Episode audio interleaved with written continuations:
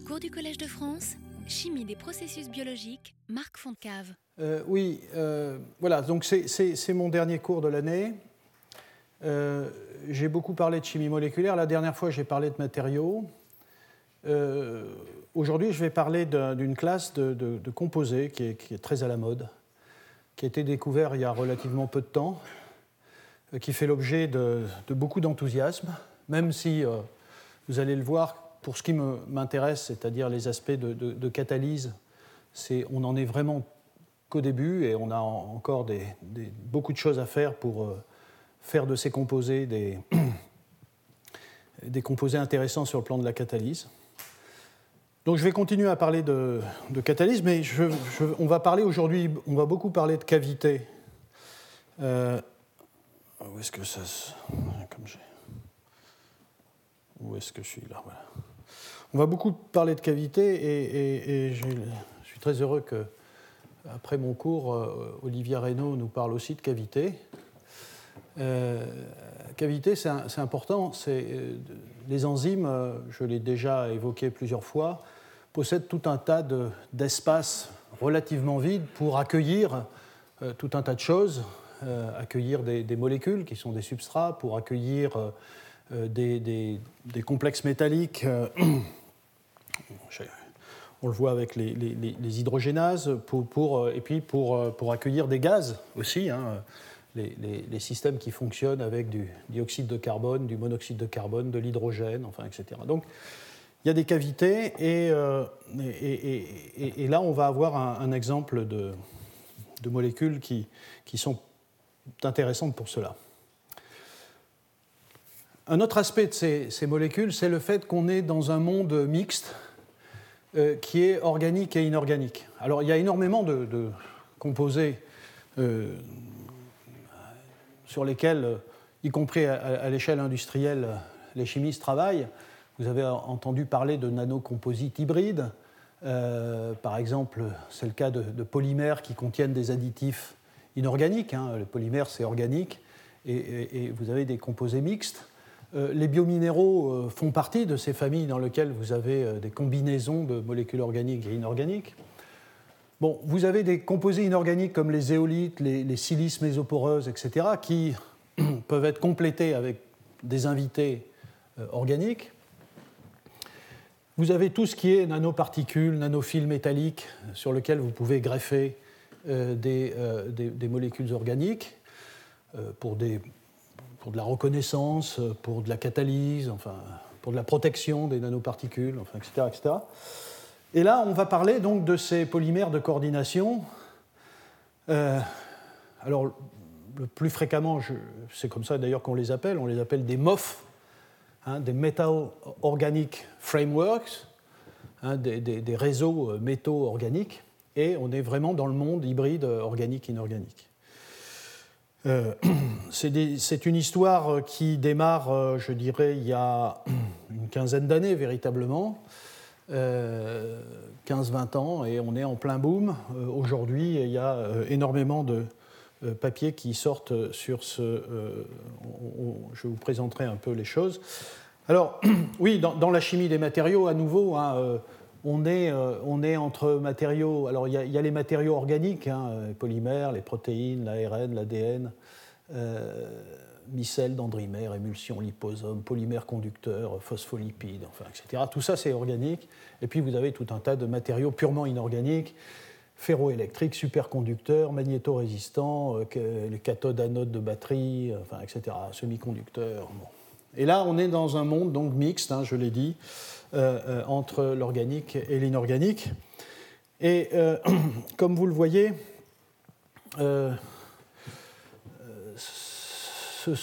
c'est un domaine qui est en croissance exponentielle.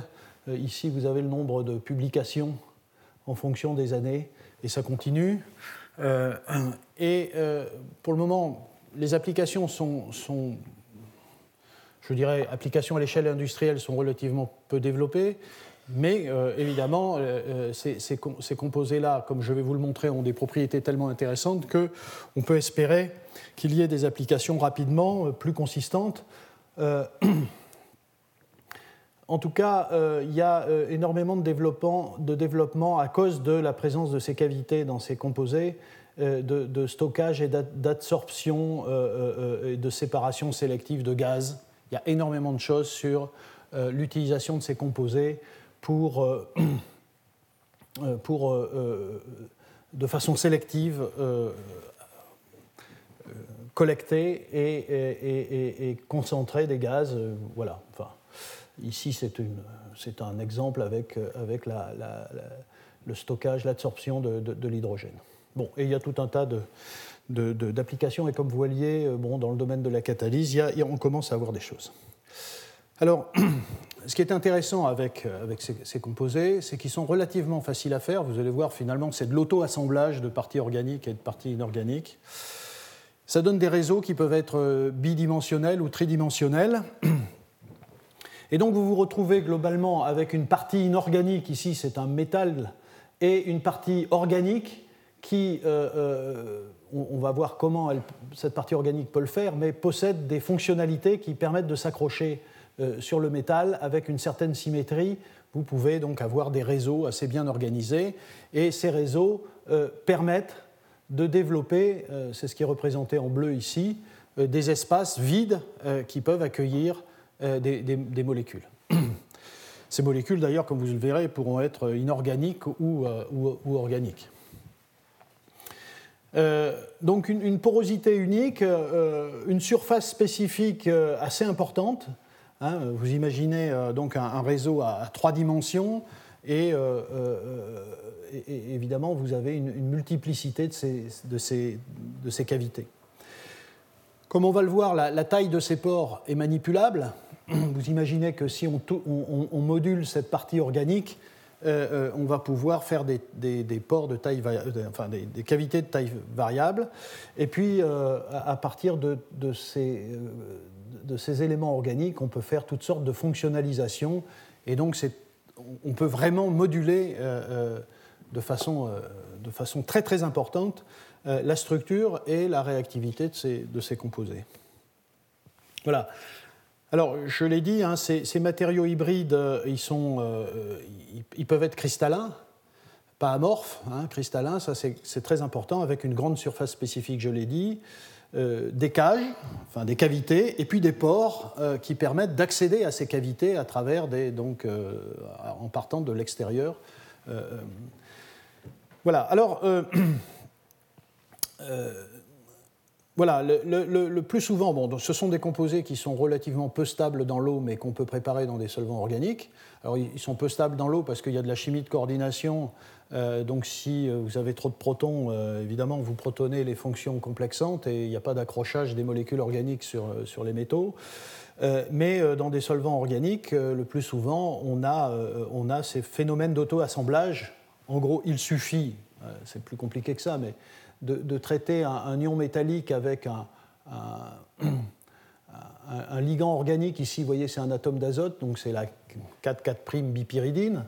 Et euh, à ce moment-là, euh, vous, pouvez créer un complexe moléculaire. Vous voyez ici, c'est un complexe tétraédrique avec quatre azotes autour du métal. Mais comme il y a une fonctionnalité ici complexante, il y a un, deuxième atome, troisième, enfin, oui, enfin un premier là, un deuxième, un troisième, un quatrième qui peuvent s'accrocher. Et c'est ainsi que le réseau peut se, construire pour donner des, entités comme ça. Évidemment, ici ne sont pas dessinés les, autres ligands, mais vous voyez, c'est donc un, un, réseau à trois dimensions.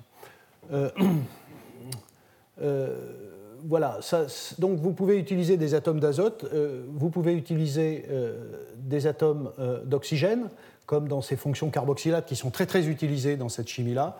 Euh, voilà, ça c'est un, composé très utilisé, c'est l'acide terephthalique, vous voyez, qui permet d'accrocher ici un métal. Euh, ici c'est un complexe, vous voyez, euh, avec six ligands terephthaliques, donc hexacoordinés, et vous avez en chaque bout de ces six ligands une fonction carboxylate qui permet de continuer la chaîne pour donner des, composés qui sont soit à deux dimensions, soit à quatre dimensions. Voilà, donc euh, vous avez une très grande liberté pour construire ces molécules.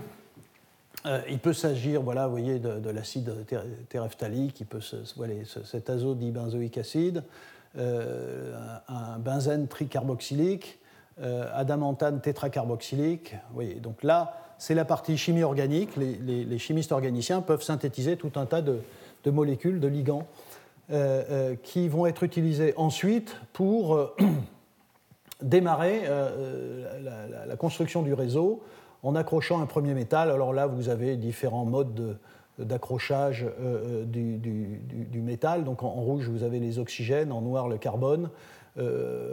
et et, donc vous avez le métal euh, à l'intérieur et vous voyez que euh, vous avez tout un tas de possibilités d'aller plus loin. Voilà, à partir de là, euh, donc comme je l'ai dit, des matériaux 3D et 2D, et ce qu'on observe tout de suite, c'est qu'en effet, par, par, cette organisation-là, je l'ai déjà dit, vous, vous créez des, des, cavités. Tout à l'heure, elle était bleue, ici, elle est jaune, ça ne change pas. Et euh, ce qui est intéressant, comme je l'ai dit, c'est que vous pouvez moduler la taille de ces cavités, et une, des façons très simples de le faire, c'est en, allongeant par exemple la, partie organique qui lie euh, deux, ions métalliques ou deux clusters métalliques, et vous voyez que vous avez des tailles euh, variables de, cavités. alors ce qui, ce qui, se passe, c'est que quand la cavité grandit un peu trop, vous avez des interpénétrations de réseau. Alors ça, c'est un peu embêtant parce que pour le coup, vous euh, bouchez euh, euh, des cavités, donc il faut trouver le, bon, niveau de, distance entre les métaux pour avoir la, cavité de la taille souhaitée. voilà, ça c'est l'idée générale.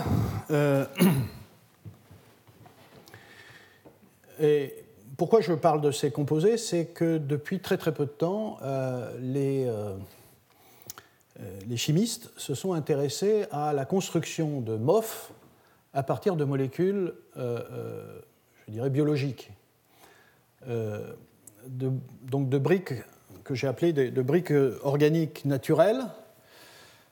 Et ça, c'est assez intéressant parce que tout d'un coup, vous vous trouvez, on, va le voir quand il s'agira de peptides, vous vous trouvez avec une molécule, avec un réseau qui contient des métaux et des peptides, et disons que ça commence à ressembler à des, protéines, à des métalloprotéines, donc peut-être à des enzymes s'il y a des activités catalytiques, avec toute la modulation et la flexibilité des, des, acides aminés et des peptides.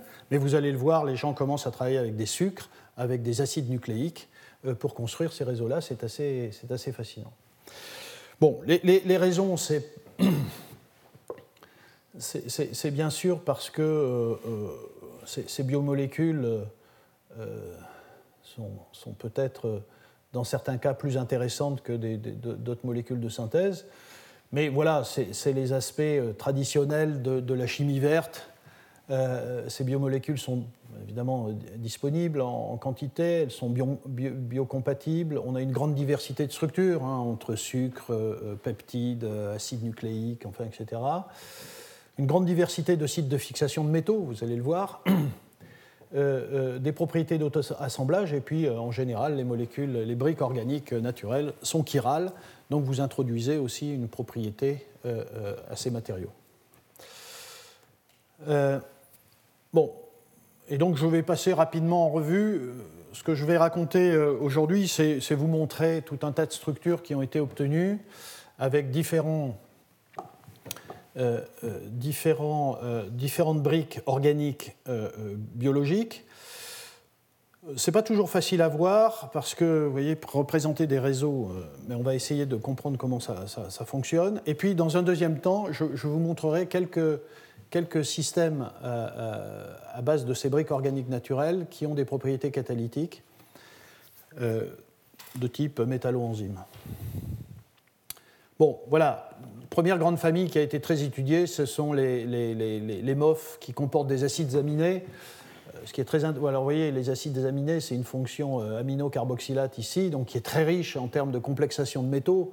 Avec ces deux atomes d'oxygène et cet atome d'azote, vous pouvez avoir de l'accrochage monodente à partir de cet oxygène ou à partir de cet azote, bidante à partir de cet azote et cet oxygène ou entre ces deux oxygènes. Voilà, c'est ce qui est représenté ici, vous voyez. oui, et puis ça peut, ça peut être polynucléaire, c'est-à-dire un acide aminé peut accrocher deux métaux, comme vous pouvez le voir par différentes, de différentes façons. Euh, ça, c'est quand on ne considère que la partie euh, aminocarboxylate. Si vous considérez des acides aminés qui euh, ont des fonctionnalités avec des hétéroatomes sur, sur, sur le carbone alpha, il peut s'agir d'un carboxylate additionnel, donc glutamate et aspartate. Et là, eh bien, vous avez toutes les potentialités du, carboxylate pour accrocher le métal. Vous avez des acides aminés comme l'histidine, avec des atomes d'azote qui sont des très très bons complexants de métaux. Euh, vous avez aussi, euh, potentiellement, bien qu'il y ait relativement peu de choses qui ont été faites, euh, des, composés soufrés, genre méthionine ou cystéine. Même si la méthionine n'est pas un fantastique complexant de métal, peut-être pour certains, je donnerai un exemple, certains ions mous. voilà, donc une, très grande richesse de complexation, et voilà quelques, quelques exemples. Euh, là aussi, je dirais d'une certaine façon par auto-assemblage. Euh, oui, ce que, j'ai oublié de dire, excusez-moi parce que c'est important, c'est que ces cavités qui nous intéressent, qui sont des cavités qui peuvent être... Pourquoi c'est intéressant d'avoir des cavités? Bon, effectivement, il y a tout le problème de, l'absorption de, gaz. Ça peut être intéressant de, dans un mélange de gaz de récupérer sélectivement de l'hydrogène ou de récupérer du CO2. Euh, l'autre aspect, c'est que, euh, euh, effectivement, ce sont des sites qui peuvent être potentiellement, dans des MOF qui seraient catalytiques, des sites potentiels de fixation sélective d'un substrat donné qu'on veut transformer. Un peu comme dans un site actif d'enzyme, dans un site de fixation de substrat. Alors, le problème, c'est que ces cavités ne sont pas toujours très stables. C'est-à-dire qu'en général, les cavités que je vous montre, c'est des cavités qui existent dès lors que le, du solvant est à l'intérieur de la cavité si vous désolvatez euh, cet objet, euh, très souvent, euh, le, système s'effondre. donc il faut quand même des... La, structure est aussi maintenue par, par le solvant. on verra quelques cas dans lesquels, en effet, on peut enlever le solvant et maintenir la structure, et ça, c'est très intéressant. Bon, voilà, ici vous avez donc en, violet, c'est l'atome de zinc. Vous, reconnaissez ici le glutamate. vous avez la partie aminocarboxylate ici. Donc vous voyez qu'il y a un glutamate qui accroche un zinc, il y a la partie azote qui accroche un deuxième atome de zinc, et vous avez le bout carboxylate. Donc j'ai parlé de ça, et vous avez l'autre bout carboxylate ici qui accroche un troisième atome de zinc. Donc dans, cette structure, un glutamate s'accroche à trois atomes de zinc. Et, euh, euh, et, chaque atome de zinc ici est fixé à 1, euh, 2 et 3 glutamates. Donc c'est des structures assez complexes. Et donc on peut, on peut utiliser des acides aminés. Voici la méthionine, un système plus complexe où vous avez ici un atome de cuivre et ici vous avez un atome d'argent. Et c'est de la méthionine. Donc la partie aminocarboxylate ici fixe cette partie-là fixe euh, deux atomes, des, atomes de cuivre. Et puis vous avez la partie soufre en jaune ici qui complexe un, ion argent, euh, Ag+. Et donc euh, ça permet voilà, d'organiser un réseau avec, ça montre le fait que voilà, un acide aminé aussi simple que la méthionine peut complexer dans un réseau deux ions, cuivre, cuivre et argent.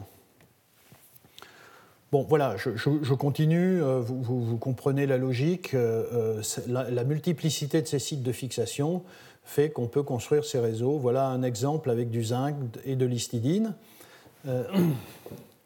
atome de zinc, bon, il y, a, un phosphate ici, mais vous voyez, il y a une histidine ici qui accroche l'atome de zinc, et puis il y a un carboxylate. ce carboxylate, vous voyez que qui accroche l'atome de zinc, mais vous voyez que dans ce cas-là, cette amine n'accroche rien du tout. Euh, voilà, donc la complexation se fait par ce bout-là et la partie et l'azote de, l'imidazole. Deuxième, euh, deuxième type de système, les, peptides. Donc là, on va un peu plus loin. Euh, donc ce sont, ce sont des peptides. Alors ce sont des dipeptides. Alors on pourrait se dire, ça y est, ça commence à ressembler à une métalloprotéine, parce que la somme de tous ces peptides, euh, ça, fait, une protéine. Euh, maintenant, il n'y a pas de, de métalloenzyme, à, ma connaissance, qui contient autant de métaux, euh, mais néanmoins, on a cette combinaison de, parties peptidiques et, de métaux. Ici, voilà, c'est un... Il y, a plusieurs peptides qui ont été essayés. Voilà une structure donc qui contient du cadmium en, violet ici, et, un, dipeptide glycine euh, glutamate. Euh, voilà, donc ici vous avez un, atome de cadmium qui est accroché grâce à, ce lien peptidique à quatre atomes de cadmium, et, voilà, et à nouveau ça permet un réseau. Ça, c'est un exemple, donc vous voyez, qui est très récent. Euh, c'est Yagi euh, aux États-Unis, euh, qui est l'un des, des, grands pionniers hein, de, ce domaine, qui a fait ce système zinc-gliala, glycine-alanine. vous voyez donc cet atome de zinc qui est accroché à quatre à 4 atomes de zinc, donc c'est un zinc qui est, tétraédrique. Euh, vous avez un carboxylate, deux carboxylates, euh, et puis deux atomes d'azote. Donc chaque zinc est, accroché par, vous voyez, euh, donc, y a, donc deux, deux, ions zinc sont, sont, liés par ce dipeptide avec euh, le carboxylate terminal ici qui fixe un atome de zinc et la partie euh, amine ici terminale qui fixe un autre atome de zinc. Et la troisième dimension est assurée, enfin le maintien de la structure est assuré par des liaisons hydrogènes euh, entre deux peptides. Donc là aussi, on, on reconnaît des éléments qui sont très importants dans la, dans la enfin, des, propriétés qui sont tout à fait spécifiques euh, des acides aminés et de ce qu'on voit dans les protéines qui euh, se structurent, vous le savez, et qui, obtiennent une structure tridimensionnelle, notamment par toutes ces liaisons hydrogènes euh, entre des carbonyles de, liaisons peptidiques et, des, amines de, liaison et des azotes de, liaison peptidique. Alors ça, c'est un exemple dans lequel il y, a des cavités et c'est un exemple où on peut enlever le solvant et où on, maintient la structure, c'est-à-dire que le, réseau ne s'effondre pas, ne se détruit pas. Mais par contre, il y a des mouvements de peptides, un peu comme dans une protéine, donc il y a une certaine, il y a une certaine flexibilité. Euh, voilà, c'est ce qu'on. ce qu'on peut voir là. Euh, ça, c'est une, c'est une euh, euh, voilà la cavité qui est remplie de solvant et on l'enlève et puis on le remet. Euh, c'est ce que c'est ce qui est. vous voyez donc il y a, y a des mouvements peptidiques et donc là ça commence à, ressembler en effet à ce, qu'on imagine d'une protéine. donc il y, a, il y, a, une capacité d'adaptation de ces, ces, matériaux. Ici, dans, dans, le même matériau, ce matériau, enfin ce, ce, ce MOF peptidique, a été utilisé pour euh, étudier des propriétés d'absorption sélective du CO2. Et effectivement, c'est un assez bon, euh, c'est un des tout meilleurs euh, complexants du CO2. Et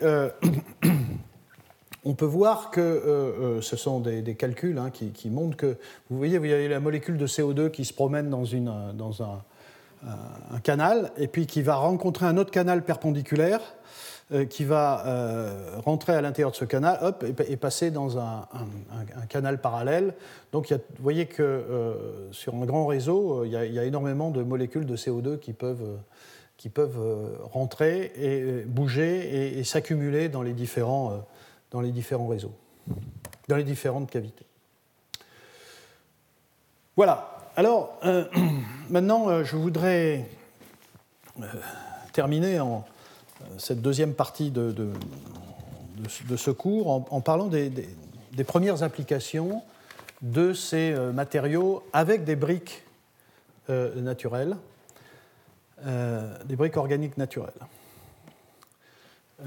alors, vous voyez, c'est récent. Hein. je dirais que vraiment les, premiers travaux, voilà, ça date du milieu des années 2000.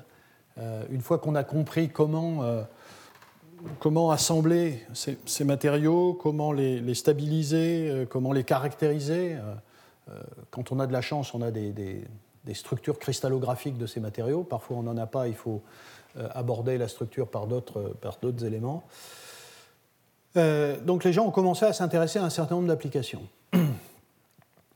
Euh, il y a beaucoup d'applications de type reconnaissance sélective, et puis je parlerai d'applications en catalyse euh, à la fin. Bon, voilà, ici, vous avez un autre, un, autre système, donc à base de, nickel, euh, d'aspartate et d'une brique organique de synthèse, la 4,4' Donc vous, voyez aussi qu'on peut combiner des aspects briques naturelles et, des, briques pas naturelles. Celle-là, elle l'est, c'est un acide aminé, celle-là ne l'est pas. et Voilà, donc, euh, ici, ce qu'on voit, c'est.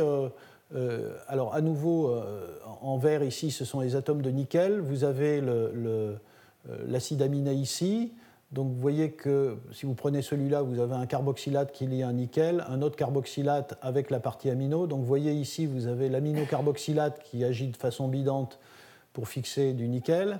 Et puis, vous avez une rangée comme ça qui est associée à une autre rangée comme ça par un lien bipyridine. Donc ça crée, ça crée, le réseau. Vous pouvez ici le voir un petit peu mieux parce que ici j'ai représenté une, cavité dans laquelle vous avez, euh, euh, euh, vous avez fixé un certain nombre de composés de type diol. donc vous voyez ici l'atome de nickel. vous avez les acides aminés ici qui, qui, qui lient deux, atomes de nickel. Et puis celui-là est accroché à un, bon, un troisième ici et un quatrième ici par le lien bipyridine. Par, par cette, par cette organisation-là, euh, vous créez une activité. Euh, là, euh, ce qui est intéressant, c'est que vous avez tout, tout, autour de cette cavité tout un tas de fonctionnalités qui permettent de créer des liaisons électrostatiques, des liaisons hydrogènes, des liaisons hydrophobes, qui permettent donc de reconnaître sélectivement une petite molécule. Et ça, c'est un des tout premiers travaux bon, euh, oui, j'aurais pu montrer ça. Euh, oui, en plus, en plus, dans ces euh, composés, vous avez ici le, carbone, le carbone alpha de, de l'acide aminé, qui est chiral, hein, par, par, définition. donc vous voyez ici l'amine qui est fixée au nickel, le carboxylate, enfin l'autre carboxylate, etc. Et puis ici l'azote de la bipyridine. et la cavité est ici. Et donc, par des calculs de modélisation, les gens ont essayé de comprendre ce résultat-là, qui montre qu'en effet, on peut avoir une certaine sélectivité. Euh, ici, euh, euh, ce sont des dioles. ce qui sont. enfin, ce, matériau est, est, étudié pour sa capacité à faire une reconnaissance sélective et même stéréosélective de dioles. Et comme vous le voyez, euh, une fois que vous avez euh, récupéré ce matériau avec son contenu euh, de petites molécules et que vous l'analysez, vous voyez que les excès énantiomériques obtenus sont, très très variables en fonction, de la structure, avec le, plus gros excès énantiomérique, ici 54%, avec ce composé-là. on voit d'ailleurs que les meilleures activités euh, sont euh, lorsqu'on a une, position 2-4 dihydroxy. Euh, vous voyez ici le 2,4 pentadiol 24%, le 2-méthyl 2,4 pentadiol, ce sont des, gros, des gros excès énantiomériques. le 1,3, il n'est pas si mal. Et puis ça s'écroule lorsque vous avez le OH ici et là, ou ici et plus loin. donc il y, y, a vraiment une reconnaissance assez spécifique et stéréo-sélective euh, euh, de, de, composés. Voilà, ça c'est un des tout premiers résultats. Ici, c'est simplement pour montrer, euh, pour essayer de comprendre pourquoi cette organisation particulière ici est adaptée à travers des interactions avec les, bords de la cavité, sont adaptées à la, à la reconnaissance plus, plus, sélective de certains des composés.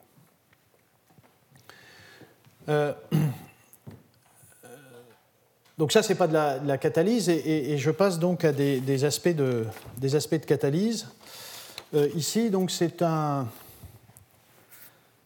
un composé qui a été obtenu à, donc à partir de cuivre, à partir d'aspartate, et, là encore, vous avez une, une bispiridine éthane que vous voyez. Où est-ce qu'elle est Bon, enfin, donc il y a deux, deux groupements pyridines. donc, donc vous, vous, enfin, vous pouvez à nouveau euh, analyser comment les choses sont organisées. Vous avez compris, c'est un réseau. Et puis vous avez, vous avez des, des, cavités, euh, des cavités ici. Et donc ce, composé est, tout à fait intéressant parce que c'est un des, des cas euh, où, en milieu acide, vous avez protonation de certains, de certains groupements carboxylates et ça, c'est très intéressant parce que, euh, en général, ça conduit à une destruction de la structure parce que vous perdez des, éléments d'interaction entre la partie organique et la partie inorganique. Et là, au contraire, vous créez un, matériau qui, euh, qui, est très acide euh, et qui donc va permettre, grâce à cette acidité, de, catalyser la méthanolyse d'un composé comme ça, voilà, qui est un époxyde. et voilà, et, de donner euh, ces produits-là euh, avec d'assez bons rendements et avec des excès énantiomériques qui ne sont pas extraordinaires, mais euh, comme vous, pouvez vous le verrez tout au long de cet exposé, encore une fois, je dis on en est au début, on n'a pas des systèmes hyper performants, mais ce sont des sortes de preuves de concept qu'on peut ici utiliser donc ces matériaux pour pour faire de la catalyse et, euh, et, avec des acides aminés qui sont euh, chiro, euh, pouvoir effectivement faire de la, des, réactions diastéréosélectives.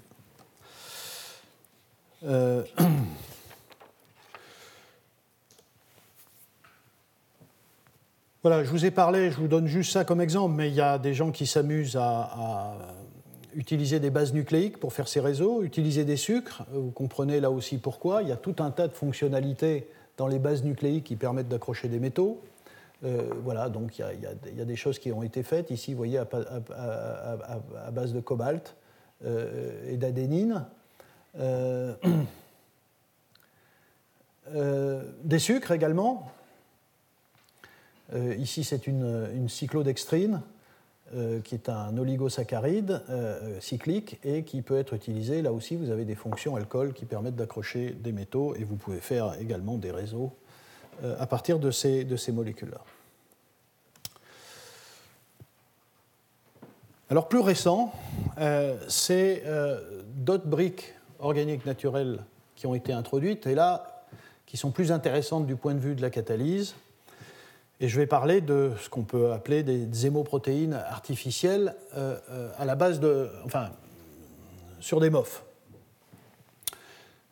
Donc je vous rappelle ce que c'est qu'une hémoprotéine. Euh, rapidement, j'en ai déjà parlé, je crois, dans le, proche passé. ici, vous avez voilà, une, enzyme qui est une, une monooxygénase à cytochrome P450 c'est une enzyme qui fait quelque chose de très très intéressant, qui est l'oxydation de, composés divers, euh, y compris les plus résistants euh, à l'oxydation, comme des alcanes.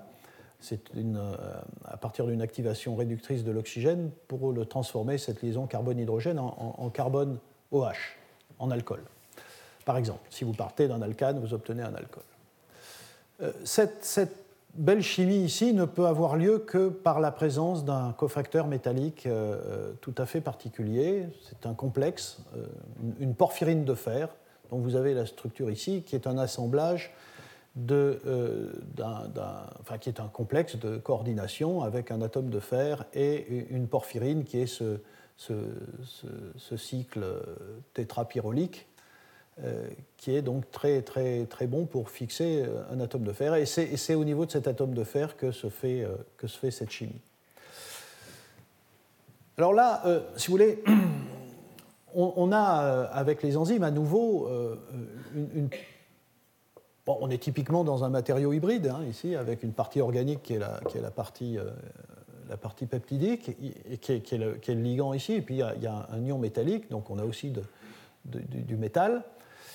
Et puis, proche de, cette, de, ce, de, ce, catalyseur, on a, on a une cavité qui permet de recevoir le substrat RH, de le fixer assez sélectivement pour le, pour le transformer. Alors évidemment, cet ensemble de propriétés euh, euh, ont, inspiré euh, les, chimistes depuis longtemps. J'en ai parlé depuis le début de, enfin, depuis mon premier cours cette année. c'est la chimie biomimétique, la chimie bio-inspirée.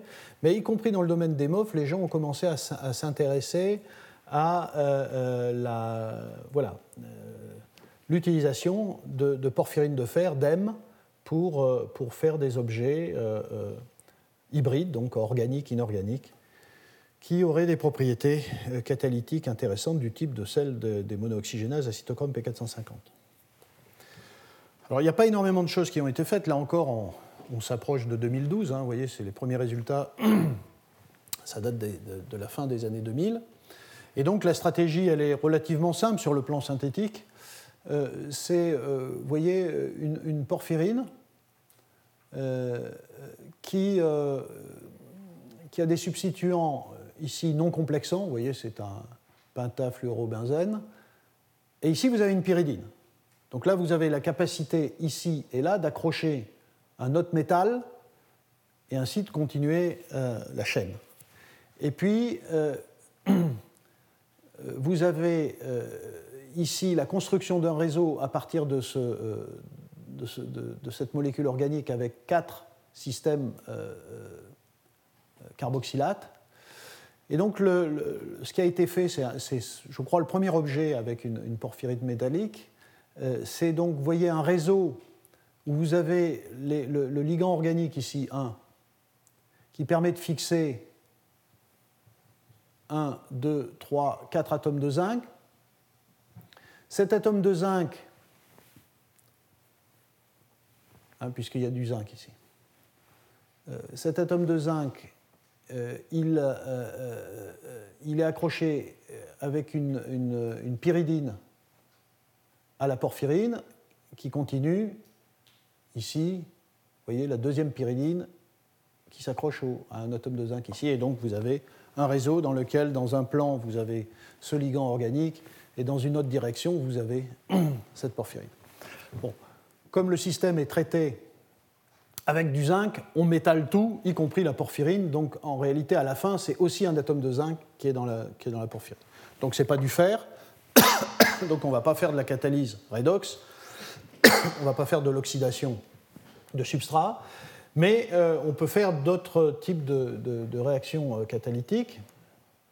Et ici, par exemple, c'est un, une réaction de transfert d'acyle euh, vous voyez, entre ce, composé-là et celui-là, donc vous avez. voilà, et, je, reviens sur la réaction, mais cette réaction est fantastiquement accélérée, vous voyez, un facteur 2000 par rapport à une, réaction dans laquelle, ici en bleu, vous n'auriez que la, porphyrine de zinc toute seule, en dehors du réseau, où vous n'auriez euh, que euh, le, système euh, bidimensionnel avec ce zinc-là sans porphyrine, c'est en rouge, et puis quand vous avez cette structure-là, c'est en noir, donc une vitesse fantastiquement accélérée. Et donc l'explication de cette accélération, c'est à la fois le confinement des substrats à l'intérieur des cavités, c'est une réaction bimoléculaire et évidemment, elle est, accélérée si, euh, si, les concentrations locales des deux réactifs sont augmentées. C'est ce qui peut se produire lors de l'accumulation euh, des molécules au sein d'une cavité. Et puis, par ailleurs, euh, comme ce réactif a une fonction pyridine ici, je crois qu'il a été assez bien montré qu'elle s'accroche au zinc. Et donc, la présence de cet atome de zinc sur, sur un des substrats modifie l'électronique du substrat et le rend plus réactif. Donc il y a une combinaison des deux choses. Et donc euh, voilà, vous avez, euh, vous avez, une attaque de cet atome d'oxygène sur euh, ce, carbonyle et ensuite transfert de ce groupement acyle ici pour donner ce composé. voilà, c'est ce qui est résumé ici. Vous avez les deux réactifs qui rentrent dans les cavités, qui, donc sont, proches les, unes des autres. Vous avez une, activation par la fixation d'un des substrats par le zinc, etc. Bon, ce sont des situations qui, euh, effectivement, euh, euh, se produisent dans des enzymes, y compris dans, les, voilà, dans des enzymes qui, fonctionnent sur des, des réactions bimoléculaires, où vous avez deux réactifs qui se mettent dans le site actif, et vous avez un ion métallique qui active l'un ou l'autre des substrats, parfois les deux.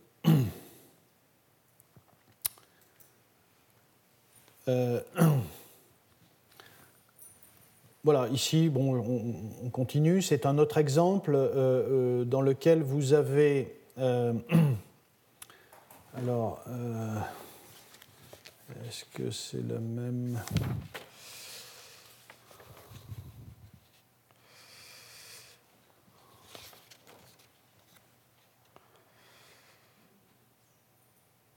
Voilà, oui.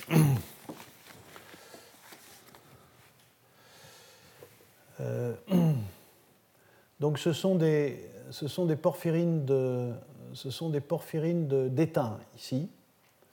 Euh, euh, et je crois que c'est du DMF. Est-ce que c'est du DMF Non. Je ne me souviens plus.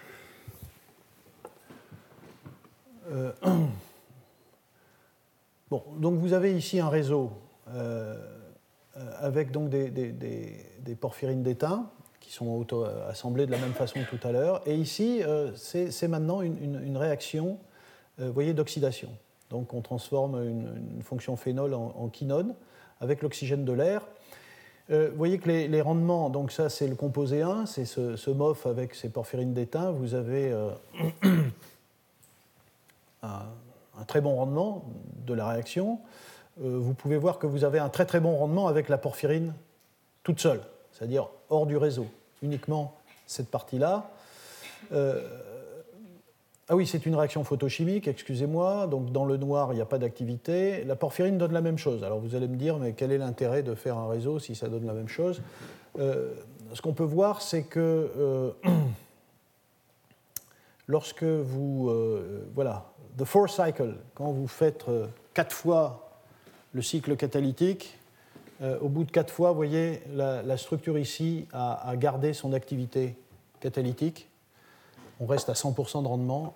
Et, quand on prend la porphyrine elle-même, elle est, elle est en, partie détruite par les conditions photochimiques et l'oxygène. Et euh, au quatrième cycle, vous n'avez plus que, que, 15% de rendement. Bon, voilà. Donc ça, c'est un, autre élément de, propriété intéressante, c'est que vous pouvez, par, le biais de l'incorporation d'un catalyseur intéressant euh, dans une structure de type MOF, formidablement stabiliser le système et en faire un catalyseur qui peut faire évidemment un très grand nombre de cycles catalytiques, contrairement à, aux catalyseurs isolés. Vous voyez, ce sont des résultats très, très récents. Oui, ça,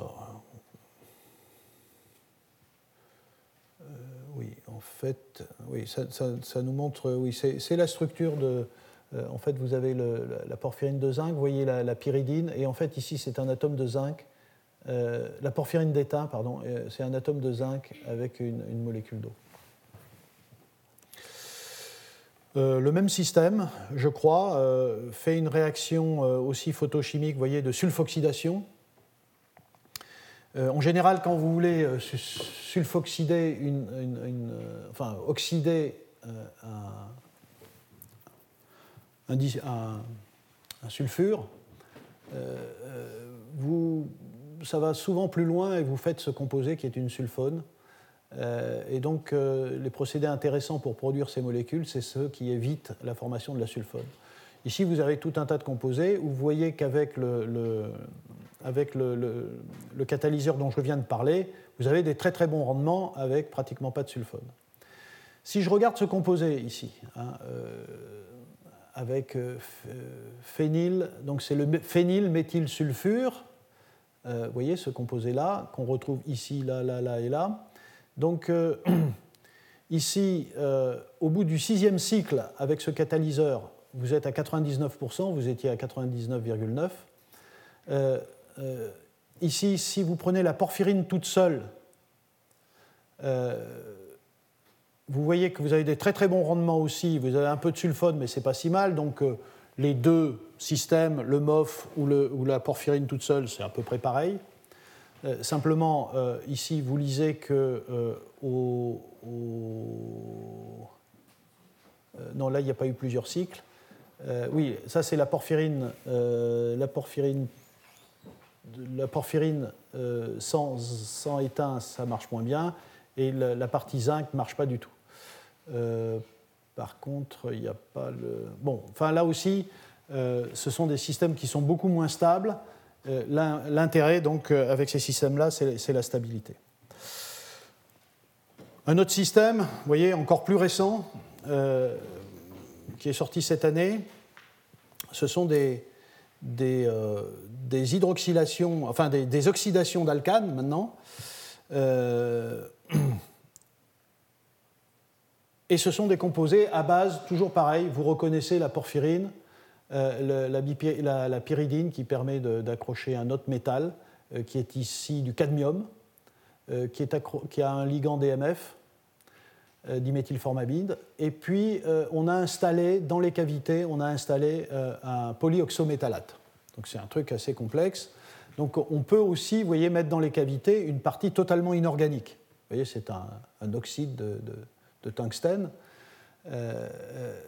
voilà. Et, là, on fait des oxydations d'alcane en, cétone avec des bons rendements. Je ne détaille pas ce qui est écrit ici. En gros, ça dit la même chose, c'est-à-dire que vous avez une très bonne stabilité euh, du matériau euh, euh, hybride, le MOF, par rapport au catalyseur à base de manganèse qui,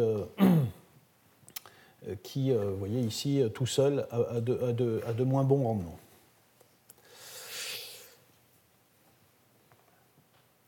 Alors, comme je l'ai dit, vous pouvez aussi avoir des... Donc, vous pouvez moduler la taille des cavités donc euh, en, faisant cela, vous pouvez avoir des grosses cavités. Donc il y a des gens qui ont euh, maintenant euh, essayé d'encapsuler directement la, porphyrine métallique à l'intérieur d'une cavité. Donc vous voyez, c'est différent de ce que je viens de parler à l'instant, à savoir que la porphyrine, grâce à, ses ligands pyridines, enfin ses substituants pyridines, faisait partie du réseau. Là, elle ne fait pas partie du réseau, elle est à l'intérieur de, de, la cavité. Vous voyez, c'est ce qui est représenté ici. Et donc ça, ça a pu se faire euh, lorsque euh, c'était un, sel d'indium euh, avec cette composante organique qui est un imidazole dicarboxylate en présence de la porphyrine, non métallée. Le, réseau s'organise autour de la porphyrine, et puis ensuite vous métallez, et ce métal s'installe à l'intérieur de la porphyrine. Euh, voilà. Et euh, dans ces conditions, euh, ont été testées des, oxydations de cyclohexane avec un hydroperoxyde. Et là, vous faites une oxydation en cyclohexanol et en cyclohexanone. Et voilà, là, là, là encore, les, les, rendements, voilà, les, rendements sont tout à fait intéressants avec ce type de système je ne rentre pas dans le détail. Alors, je voudrais terminer sur ce dernier point. J'ai plus que deux, trois euh, figures à, vous montrer. À nouveau, parce que je ne peux pas m'empêcher de parler de photosynthèse artificielle, comme je l'ai fait euh, très souvent. Parce qu'il s'avère que depuis euh, très très peu de temps, là je parle de, de travaux de 2011-2012, euh, euh, les, les, MOF euh, commencent à être exploités dans des aspects de, catalyse, d'oxydation de l'eau en particulier, et, de réduction de l'hydrogène, de réduction des protons en hydrogène, excusez-moi. voilà, je dois dire que c'est un domaine que dans mon laboratoire, on, qu'on essaye de, de, comprendre, d'explorer. Euh, peut-être que nous allons développer un certain nombre de choses selon les, les lignes que je, vous présente maintenant. Alors, l'idée ici, vous voyez, c'est, OK, j'ai un réseau. Vous allez voir que dans ces systèmes-là, on ne va pas du tout exploiter la partie métallique des nœuds ici. par contre, on va utiliser la partie organique pour la fonctionnaliser et pour lui donner des propriétés complexantes.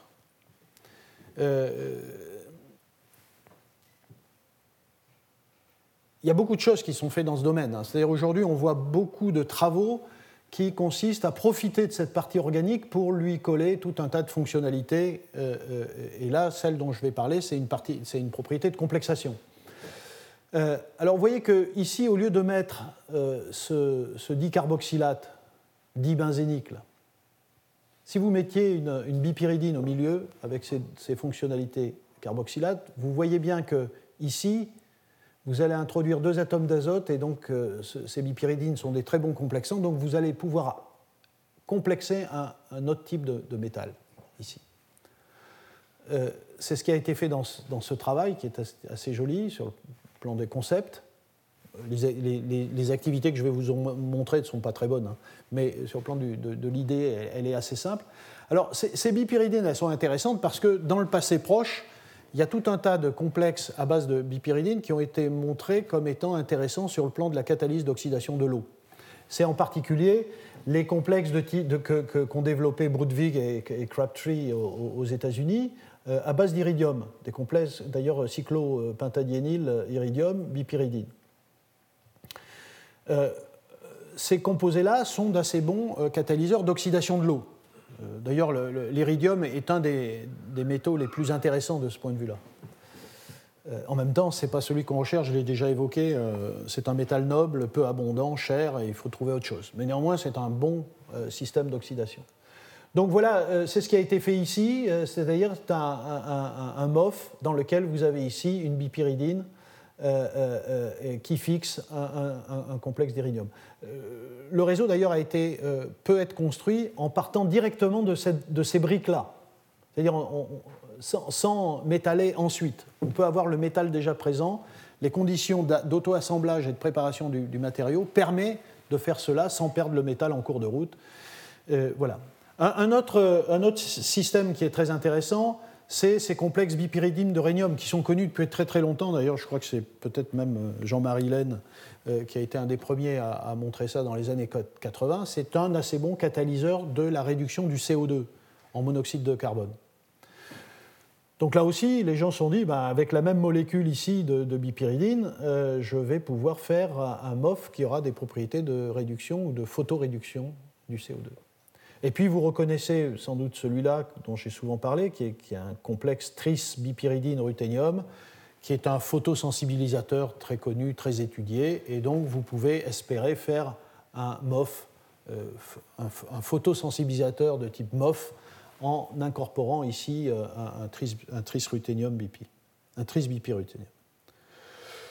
Voilà, donc je ne rentre pas dans les détails, mais euh, voyez, euh, trois, types de, trois types de complexes ont été installés dans les MOF. Euh, vous avez en effet de l'oxydation de l'eau en utilisant un oxydant qui est le, le cérium. et donc, voilà, vous n'avez pas des choses fantastiques. Hein, vous voyez, dans le meilleur des cas, 5 cycles catalytiques par heure. Mais euh, voilà, ce qu'on montre, c'est que euh, euh, bon, voilà, ces systèmes sont, actifs. C'est assez amusant, ça n'a pas une très grande activité.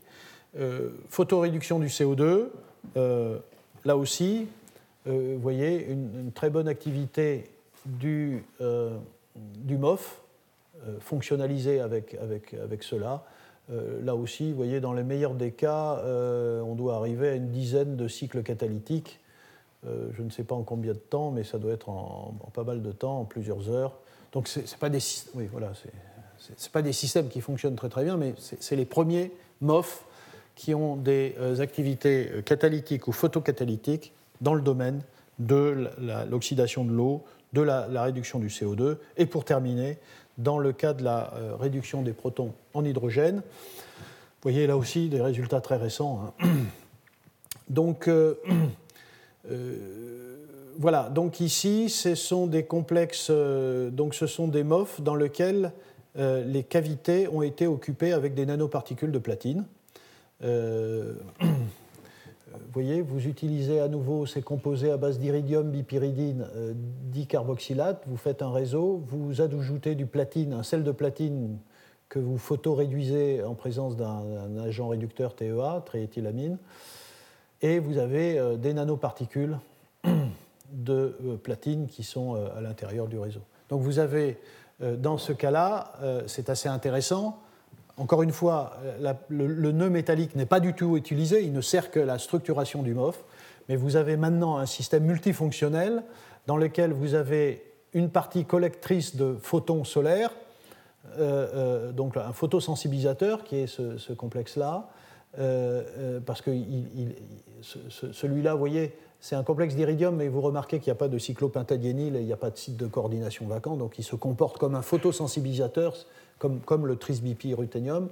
C'est un très bon photosensibilisateur. Donc voilà, et, les électrons excités ici sont transférés au cluster de platine qui fait la réduction, qui est un très bon réducteur de protons en hydrogène.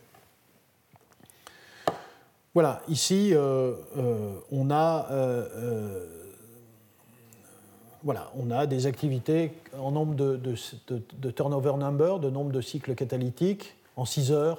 Vous voyez, calculé par rapport à la quantité d'iridium, c'est plusieurs centaines, même presque 2000 et euh, par rapport à la quantité de platine, puisqu'il doit y avoir euh, plus de platine que d'iridium, euh, voilà, une centaine de cycles catalytiques. Donc vous voyez, ce sont des, c'est, vraiment les, les, les, tout premiers systèmes. Ce sont les tout premiers systèmes de type, de, de, de, ces composés hybrides métal organique qui vont contribuer à cette recherche de nouveaux systèmes de euh, photoréduction du CO2, euh, photolyse de l'eau, euh, enfin photodécomposition de l'eau en oxygène, en hydrogène. Voilà. voilà où on en est sur ces systèmes-là. Vous voyez, c'est, des performances qui sont très limitées, mais je, tenais à vous, à vous montrer la, richesse de, et les possibilités. C'est une histoire qui, en est, qui, en est, vraiment à, ses débuts, après avoir passé beaucoup de temps à plutôt exploiter les cavités pour euh, absorber des gaz. Euh, ces composés euh, sont maintenant utilisés avec une vision catalyse. Elles ont plein de possibilités, ces molécules.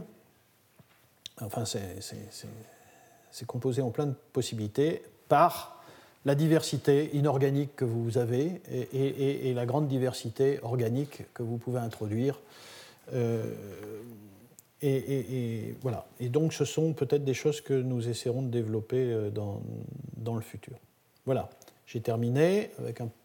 Je n'ai pas j'ai pas rattrapé le retard, mais on a cinq minutes de, de retard. Euh, voilà. Je, vous remercie pour votre attention et euh, pendant que Olivia Reynaud, euh, qui est professeur donc à l'université Paris 5, René Descartes, que je suis très très heureux de, recevoir aujourd'hui, qui va sans doute continuer un peu sur le thème des cavités avec des systèmes chimiques euh, très originaux qu'elle développe depuis un certain nombre d'années.